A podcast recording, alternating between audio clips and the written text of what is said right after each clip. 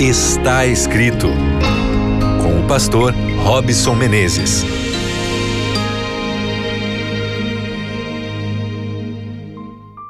Está começando, está começando. Aumenta aí o som do seu rádio, do seu telefone, do qualquer dispositivo, de qualquer dispositivo que você esteja usando para se conectar aqui com o seu programa está escrito. Esse é o nosso momento, é o seu momento para irmos à palavra de Deus e tirarmos daqui orientação espiritual, orientação também emocional para nossa vida, para que a gente cresça, se desenvolva cada vez mais todos os dias.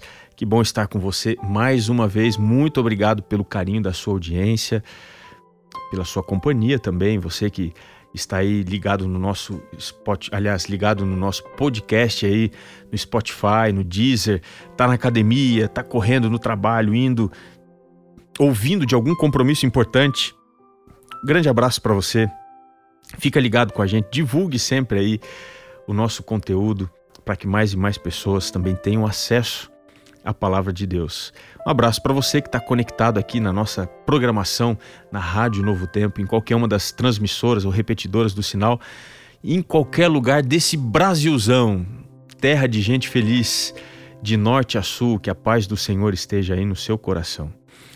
Nós estamos falando aqui no programa Está Escrito sobre como desenvolver melhores emoções e hoje eu quero falar sobre o arrependimento.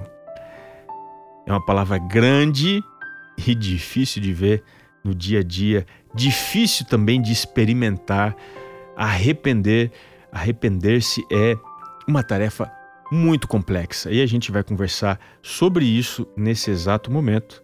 E eu queria já ir com você a Bíblia. Se você puder, tome aí a sua Bíblia em mãos, abra comigo na segunda carta aos Coríntios, capítulo 7.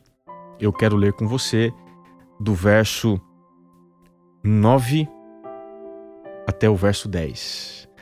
Eu vou começar por aqui, depois a gente vai ampliar um pouquinho mais o contexto desse capítulo. Diz assim o texto: Agora me alegro não porque fostes contristados, mas porque fostes contristados para arrependimento. Pois fostes contristados segundo Deus, para que, de nossa parte, nenhum dano sofresseis. Porque a tristeza, segundo Deus, produz arrependimento para a salvação, que a ninguém traz pesar mas a tristeza do mundo produz morte. A mensagem da Bíblia é a mensagem de arrependimento. Quando a gente vai ao Novo Testamento especificamente, Jesus foi precedido por João Batista em Mateus capítulo 3, ali o verso 1, a gente já encontra, verso 1 e verso 2, ele pregando sobre o arrependimento. Arrependam-se, porque é chegado o reino dos céus o reino de Deus sobre vós. Quando Jesus se levanta para pregar, em Mateus capítulo 4, verso 17, ele repete a pregação de João: Arrependei-vos, porque é chegado o reino de Deus sobre vós. O reino de Deus, fazer parte da família de Deus, significa experimentar o arrependimento. Portanto, o arrependimento é a porta de entrada para fazer parte da família de Deus, experimentar o reino dos céus aqui mesmo na terra. Então, o cristão, o crente, é aquele que se arrepende. E aí? Você se arrepende com facilidade? Você não se arrepende e diz assim: não, eu minha palavra não faz volta, não me arrependo.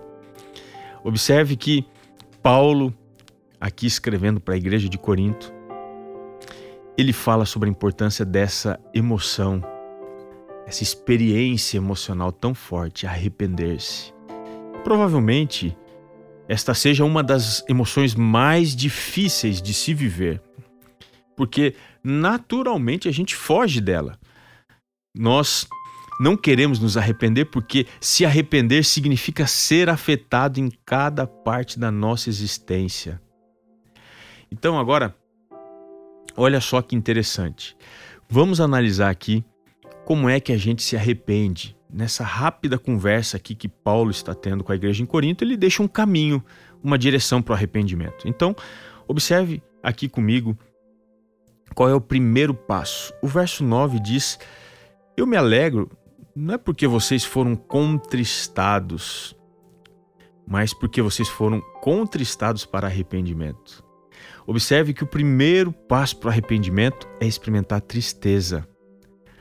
Quando a gente vai na segunda carta de Paulo, capítulo 2, aqui, o verso 3 e o verso 4, a gente percebe que Paulo ele escreveu a esta igreja uma outra carta num contexto de tristeza. Olha o que diz aqui o verso 3.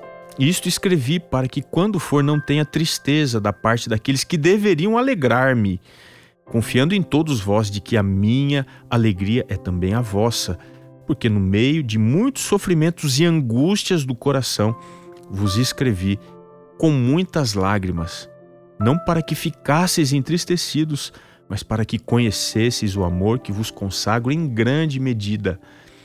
Veja, a tristeza é o primeiro passo para o arrependimento. Paulo escreveu em tristeza para que os crentes em Coríntios tivessem também tristeza pelo pecado. E aqui, no capítulo 7 da segunda carta aos Coríntios, o verso 4, ele diz assim: Olha, eu tenho grande franqueza para convosco e me glorio muito por vossa causa, me sinto grandemente confortado e transbordante de júbilo em toda a nossa tribulação. Ele era muito claro, muito transparente. E ele não escondia as diferenças, ele expunha as diferenças, a, a, franqueza que ele tinha com isso fazia com que toda a dificuldade, a doença que existia no relacionamento entre eles fosse curada. Então veja, nunca evite a tristeza, porque ela é necessária para o arrependimento, ela é essencial. Evite a tristeza desmedida, que não tem propósito, fazer alguém ficar triste desnecessariamente. Para a gente se arrepender, a tristeza é necessária porque ela nos coloca no caminho que é o correto, mas nem sempre é o mais fácil. A gente não acusa a pessoa, a gente acusa o pecado. Então é necessário fazer essa separação. E aí, na sequência do texto que nós lemos, a tristeza ela vai produzir arrependimento. A palavra arrepender-se é a palavra que significa mudança de pensamento. Depois de eu me sentir triste, me confrontar com isso, eu mudo meu pensamento. E a tristeza que produz arrependimento não produz o que traz aqui a minha versão, pesar, mas se pode ser traduzida como remorso. Há uma diferença entre remorso e arrependimento. Remorso significa literalmente alguém que não muda a sua forma de pensar. Por isso que a salvação ela está relacionada diretamente à mudança, à metanoia, mudança de pensamento, mudança de concepção das coisas. É por isso que quando eu fico triste pelo meu pecado, eu vou para a salvação, eu mudo a minha vida, eu mudo minha forma de pensar. Eu sou uma pessoa diferente. A salvação está no caminho do arrependimento porque ela nos coloca numa outra rota, não da autodestruição, mas no caminho da fé. E a última coisa que o arrependimento me faz ter, desenvolver, é o que está aqui no capítulo 7, o verso 11. Porque quanto cuidado não produziu isto mesmo em vós, que segundo Deus fostes contristados. Vamos recapitular? Tristeza leva ao arrependimento, não ao remorso e finalmente me leva à salvação. E quando eu estou salvo, a última coisa, a última consequência da salvação é manifestar cuidado para consigo mesmo e cuidado para com as demais pessoas. Que você se arrependa do que é necessário e encontre a salvação. E acima de tudo, a necessidade de cuidar daqueles que lhes são muito especiais. Se você pecou, se arrependa e se aproxime de alguém que esteja ferido, oferecendo a face do perdão. Vai ser lindo vocês dois viverem esse novo começo de uma linda história. Que Deus abençoe você. Não se esqueça, está escrito: nem só de pão viverá o homem, mas de toda a palavra que procede da boca de Deus. Um grande abraço e até o nosso próximo encontro.